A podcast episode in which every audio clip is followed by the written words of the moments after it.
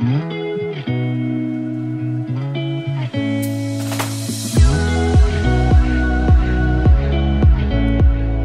大家好，欢迎来到 Annie 爱情急诊室，我是 Annie，你的爱情诊疗师。在这里，我会解答大家在感情上遇到的疑难杂症，陪你在爱情里成为更好的自己。喜欢我的节目，欢迎到 Apple Podcast、Spotify 给我五星评价，也可以小额赞助我们，支持我持续带来更好的创作给大家。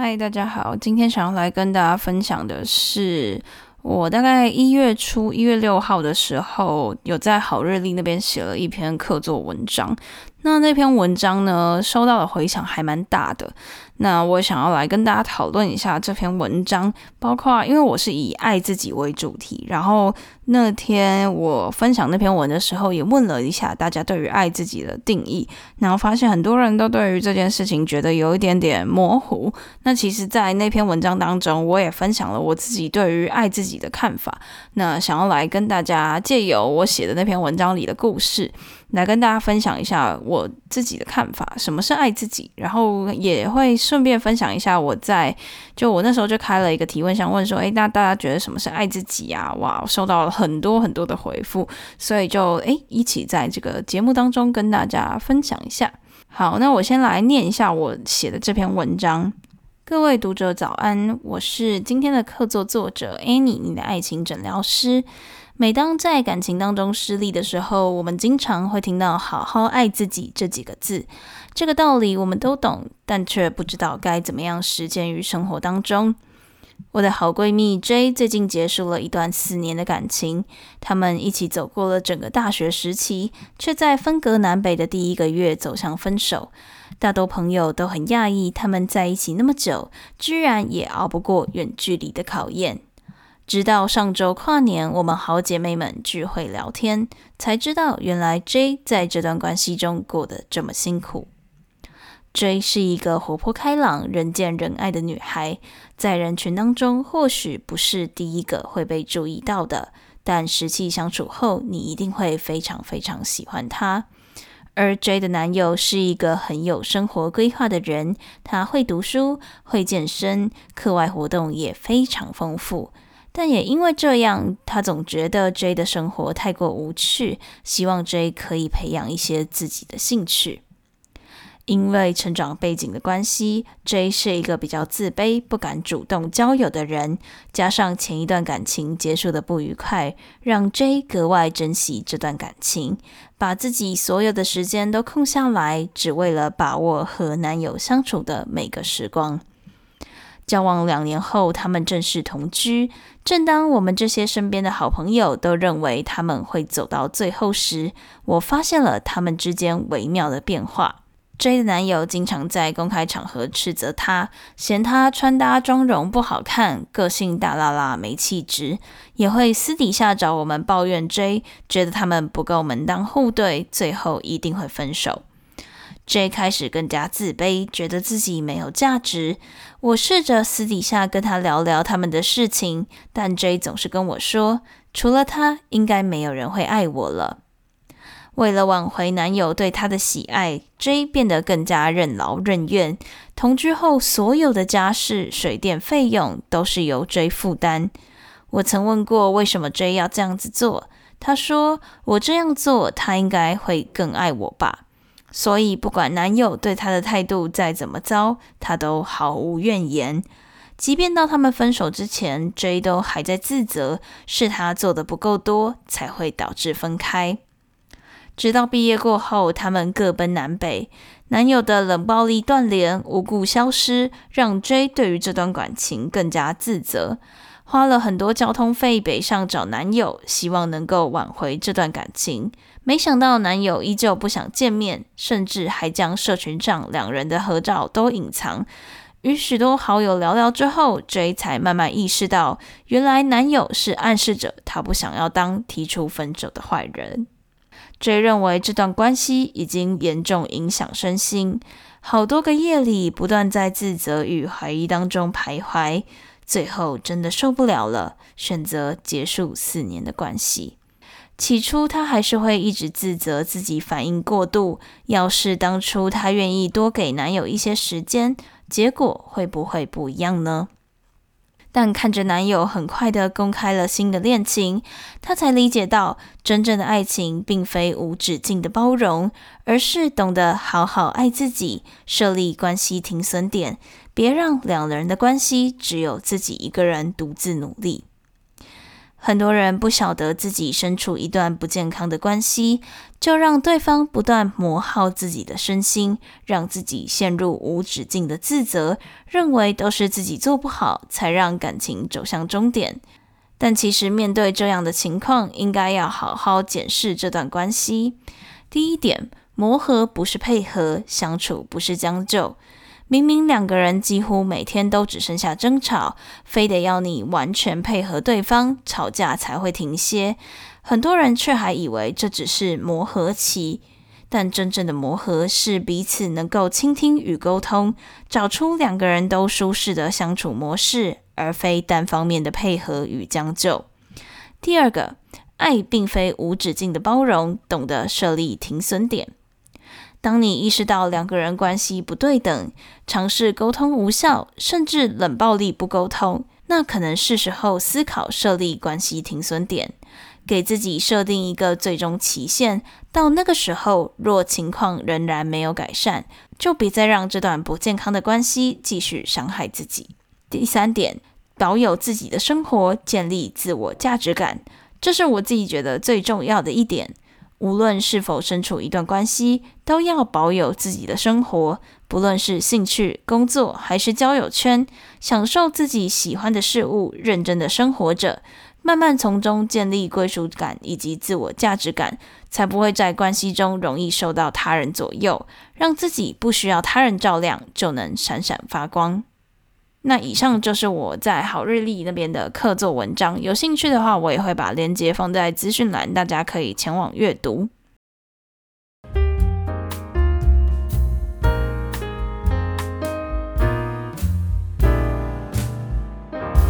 好，那其实就想要借这个文章来跟大家分享一下我对于爱自己的看法。其实通常会讲到爱自己这三个字，都是因为遇到了一些问题，像是可能分手啊，或是其中一方出轨啊，或是吵架啦，或者是说诶价值观不合啊等等的，遇到了一些感情失利的问题，才会去讨论爱自己嘛。不然其实你就可以想啊，好端端的谁会想要去听这种鸡汤嘛，对不对？可其实我觉得爱自己并不是鸡汤，你起初可以去把爱自己想象是一种防卫的机制。因为我们有讲到嘛，就是有“爱自己”这个词会跑出来，都是因为你遇到了一些感情上面失利不如意的事情，所以一开始我觉得你可以先去把它想成一种防卫机制，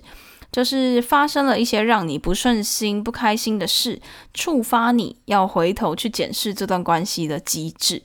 它会让你去思考说你对关系的想法是什么，还有这段关系对你的意义。包括说，对你来说，爱是什么啊？为什么要爱呀？为什么要把重心放在自己身上啊？然后更更远的，可能是你的人生到底在追求些什么？这些自我实践的问题，就像我经常在讲的时候，谈恋爱是一个帮助自己找到自己的一个方式，因为很少人会和，就很少有机会会和一个人那么亲近，然后把自己的所有都。倾诉出来，然后那么那么 close 的跟别人相处，所以其实，在谈恋爱的时候，你会更加了解自己。但是，其实通常很多事情都是在你不顺利的时候，你才会发现那个美眉嘎嘎到底是什么。就很像你人生如果一直都过得很顺遂，其实你可能会不太知道要怎么样去面对一些负面的情绪。所以，其实我觉得爱自己也是这样，你可以先去把它想象成是一种防卫机制。因为你会听到爱自己，通常应该是你遇到了某些问题，比如说你你遇到对方一直对你情绪勒索，就会有人跟你说啊，你要好好爱自己啊，你要爱自己，你要把重心放在自己身上什么的，然后你可能就会觉得很抽象，什么意思？我为什么要突然来爱自己？可是我会觉得爱自己是一个过程，你透过这一次失利的问题，就是比如说你说遇到对方出轨、对方情绪勒索等等这些你不如意的事情。你就会开始思考这段关系对你的意义，然后当你在思考的时候，你知道他是不是应该要留下来，他是不是应该要离开。这个时候就是会让你更了解为什么要爱，然后你相信自己的决定的时候，这就是一个爱自己的行为。比如说，对方一直情绪勒索，掏空了你，你就去思考，你为什么当初会选择他？比如说，是因为他很有才华，吸引了你。那其实你可能想一想，就发现，诶，别人也很有才华，但是别人不会情绪勒索你。那为什么我要让自己？就是我觉得跟他在一起已经是弊大于利了。那我为什么还要继续跟他在一起？基于我知道我很在意。我很在意好有没有好好沟通这件事，可是他违背了，就是他没有跟你好好沟通，然后好好沟通是你在意的事，那他违背了这件事，即便他再有才华，这段关系对于你来说都已经是弊远大于利，那你就会知道，基于这个原则，你知道他应该要离开了，那你知道为什么你做这个决定，你知道你的决定是重要的，你应该要把重心放在真正自己在意的事情上。那这个行为就是一个爱自己的表现。那其实，在你开始去思考自己真正想要什么的时候，我觉得这就是一个爱自己的过程。那我可能用这样子讲的方式，你还是会觉得很抽象。但是我必须说，即便我讲的再清楚，我觉得再清楚了，真的是有时候是遇到了才会知道，所以我才会把爱自己解释成一个防卫的机制，让你比较好能够理解。就很像我们小时候常常上辅导课的时候，都会听到说你要怎么样去选你自己的科系呀，选你自己喜欢的工作啊。那听了那么多，你上网查了那么多，你实际念的科系不是也很常是你头都洗下去了，都念下去了，签下去了，你遇到了才知道吗？对啊，其实就很多人会说什么我被骗进去哪一个科系什么的，都是因为我们在外面的时候都看不到里面到底真正在做什么嘛。所以我其实觉得爱自己也是这样，有点抽象，可是你真的遇到了，你就会去体验什么叫做把自己把重心放在自己身上。那接下来的时间里面，我想要透过就是我在收集限动提问箱大家的回复，来让你们更能够了解所谓爱自己的感觉。那其实我相信这些人写出来的答案，可能某些人还是会觉得很抽象。可是我相信这些人都是因为有经历过某些事情，他可以用这样子的文字去表达什么是爱自己。好，首先第一个人他说是看清自己的模样，勇于放下不适合的人事物。那这其实就跟我刚刚前面举例的那个故事有一点点像。就我的朋友 J，他终于知道自己在关系里面在意的是什么。那她男友如果连这个都达不到，然后还一直去要求她，要求她的。嗯、生活水准啊，要求他要去扛起所有的生活费啊，或是要求他要穿搭妆容怎样怎样。如果他连最简单的都达不到，为什么要要求自己那么多？然后他终于看清楚自己在意的事情是什么，然后勇敢的去跟这些不适合的人断舍离。好，第二个人说就是尊重自己的想法，把照顾别人的心思也多花一些时间在照顾自己。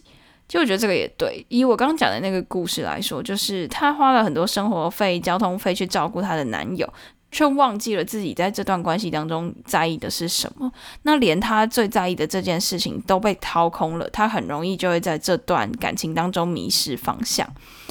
第三个人说在意自己的感觉，对，那其实跟前面讲的差不多。好，那还有人说做自己想做的事，让自己开心，不要委屈，实践自我。那我觉得这串回答说的也是对的，可是有一些人会把这个东西跟那个做自己讲在一起，就是我不知道你们有没有在求学生活或者是工作当中遇过，有些人他会打着他做自己的这个名号，然后摆烂耍废，或者是做一些让人不开心的事。比如说，我以前就很常遇到说啊，我就是很有个性啊，我就是在做自己啊，我不喜欢的事情，我为什么要做？然后就把所有合作里面的事情甩锅给其他人。这其实也是很常会遇到有人用做自己或爱自己，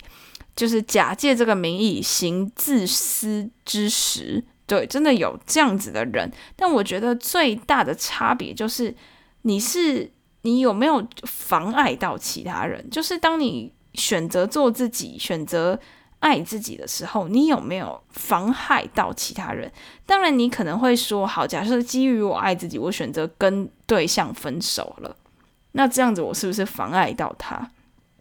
但是好，我觉得这个想的就有点太高深了。就是其实你在追求关系的时候，这本来就是互相的，你不用去想说你要负一个这么伟大、这么大的责任。因为其实就像我可能我不知道这一集会在什么时间点上，我之前有在讲关于友情的事情。就友情，友情其实你也会知道说不适合的人，有时候让他下车是对双方都好的，所以。做自己、爱自己跟自私之间的关系，大家可能还是要再去思考看看。对，就是不能打着这样子的名号去伤害别人。对，但是你也应该要去思考的是说，嗯、你要怎么样做取舍？好，那有人说，嗯，是聆听自己的想法，勇敢的做自己。然后还有人说是让自己插换针，说说是让自己随时都维持舒服自在的身心灵。那我觉得这可能跟我讲的就是说，不要去违背你自己内心的声音。你要知道你到底你到底在意什么，然后让自己舒服自在也是很重要，不需要委曲求全去讨好其他人。那这个也呼应到下一个人的回复，他说就是接受自己的样子，不是说我什么都一定要为了对方而改。对，但是当然说关系里面你可能还是有为了磨合而需要去改变自己的一些生活习惯啦的一些部分，这当然是存在的。但是你要去思考说什么对你是最重要，什么对你来说是重要，而且不需要改变的。而不是说毫无原则的去讨好对方，他说我要改，我就全部都要改，并不是这个样子。那有人说，他觉得好好爱自己，就是自己一个人也可以接受与享受各种情绪，好好的过生活，把自己的生活过好，享受当下的每个自己。那也有人说是。投资任何事情都是为了自己，在自己身上，而不管是生理、心理，都需要就是为了自己而做。对，就是像我觉得我之前应该也有讲过，很多人会说什么，他为了要挽回，所以要考重考去别人的，就重考到前女友的大学，为了前女友。要打工要干嘛？那你要记得做这些事情，你不是为了要去讨好别人，并不是要去讨好挽回你的那个前女友，而是你做这些都是你发自内心你自己想要做，而非是你为了其他人做，这样才是一个爱自己的行为。好，那最后一个收到的，我觉得这个答案很犀利，但是这个回复很犀利，但是我也还是想要来讨论看看。他说他认真搞不懂爱自己跟自私的分别。那这个其实就是我刚刚为什么说为什么会想要录这一集的原因。那刚刚前面有讲到，有人说啊，打着做自己的名义呀，行自私之实啊，这其实都是。就是很，我觉得这件事情其实是一个很一体两面的事，因为比如说啦，假如说像是你遇到了什么年底报表啊，或是期末考这些 deadline 的压力，然后刚好有那种一年一度的、一年一度的同学会，那你真的做不完了，你选择放弃同学会，去去做你的期末考，或是去做你的报告，这样子你觉得是爱自己还是自私？每个人的解释都不太一样啊，因为。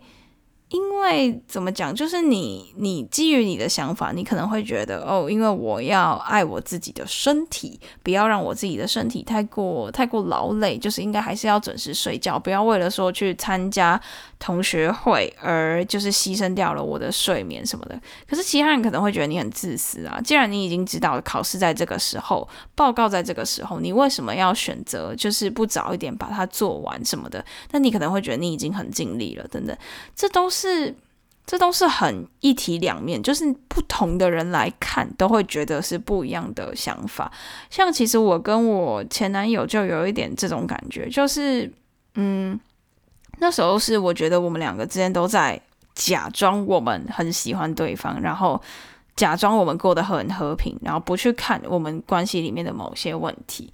然后，嗯，其实这个这些那些问题，我前男友他也知道，他也知道那些问题存在。可是他，我们都选择不要去面对。然后，当我觉得这样其实是在消耗彼此的时间，然后我选择把这个问题挑起来去面对的时候，我们最后因为发现理清了那个问题之后，发现可能需要分开了。这样，然后他就会觉得，就是在我眼里，我是觉得说我。就是很多年后的现在，我开始觉得，就是我是看清楚当初我们两个的需求是什么，然后我们对于爱情的想象，还有我们各自在这段关系里面做过的努力，然后发现可能还是没有改善。那基于一些考量，可能选择分开这样子。可是他会觉得说，那我们都一起努力了那么久，那为什么不能再不能再为了他再多努力一下下？这样子我是不是很自私？就是我已经看清了我想要的是什么，可是他还在梳理情绪，他还。在想，那为什么我就可以先先喊卡，先说要分开？所以其实这个东西，我觉得这是一个，我不能说无解，但是就是我只能说这是一个很一体两面的事，就是每个人看到的角度都不一样，你会很难，就是你会很难说这到底是爱自己还是自私。可是我可以绝对可以告诉你一个是，那什么是对的，就是说你要知道你为什么做这个决定，然后。不要太过于去在意其他人的想法，因为其实这很容会让你容易被情了，然后你就会用尽一切去讨好其他人，就很像我故事里面讲的 J 一样，他会因为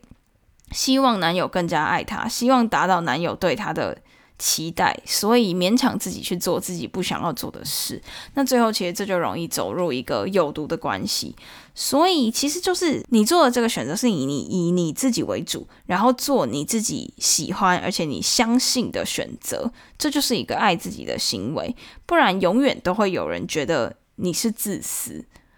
这其实我觉得就又让我想到那个乔瑟夫的影片，什么你在电梯里面放屁，然后。什么？对方觉得尴尬，这是对方的个体还是你的问题？对，因为其实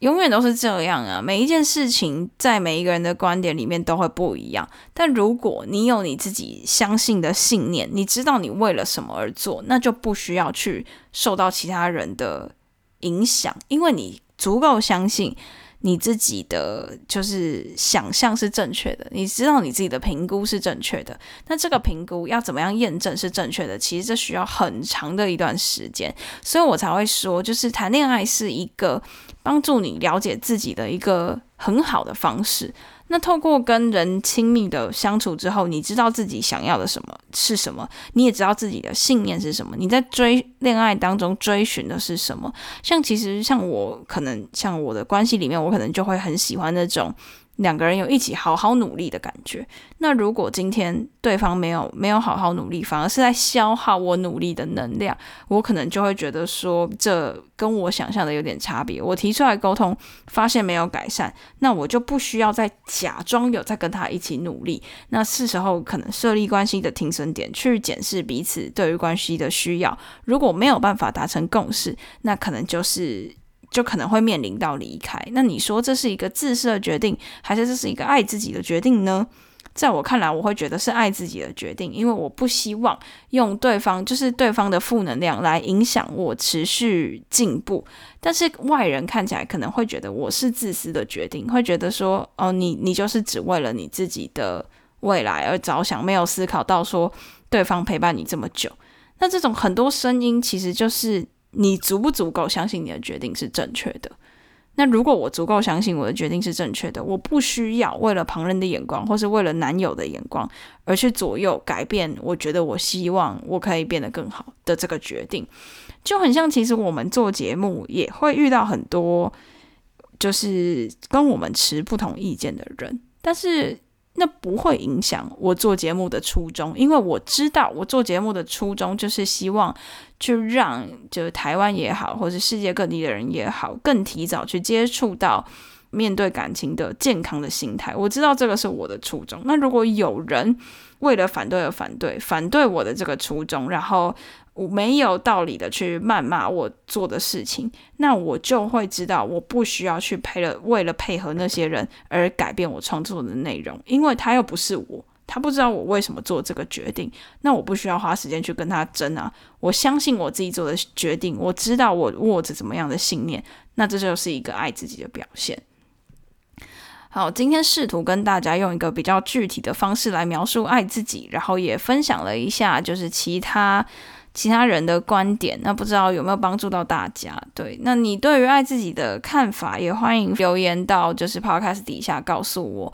对，我其实也很想知道大家的一定义，因为这其实就真的就是一件很抽象的事，一直以来都有人希望我可以具体的描述它，但是我真的觉得这时候就要搬出那种老庄思想，对不对？就是你又不是我，你怎么知道我的爱自己是什么？然后你又不是我，怎么知道这是自私还是爱自己？这其实对，这是一个很一体多面，而且牵扯到很多，就是个人价值观也好，你你相信什么，你你握着什么信念也好，这其实有。很多个人背景因素的差异，但是我可以说的就是不变的，就是你还是要在生活当中找到一个你坚持的信念。你知道你为了什么而活着，为了什么而谈恋爱，为了什么做哪些事情，那这样你就不会去动摇你的决定，不会让你你决定的事情被其他人情勒，或者是让其他人去摧毁你相信的这件事。其实这个样子的概念在，应该是在第八十一集，在讲关于归属感的事情，也有提到说。呃，找怎么样去找到自己的信念，找到自己在爱情里面的需要等等的。那你们也可以去听听看，就八十一和八十二这两集就有在讲到关于寻找关系里面的需要和归属感，还有你自己手上握有哪些信念，怎么样坚持你的信念的事情。那也可以再去收听八一八二。那今天的分享就到这边。那今天的分享就到此结束啦。喜欢的话，别忘了动动小手到 Apple Podcast、Spotify 给我们五星评价留言，也可以小额资助我们继续创作。感谢大家的支持，那我们就下集见啦，拜拜。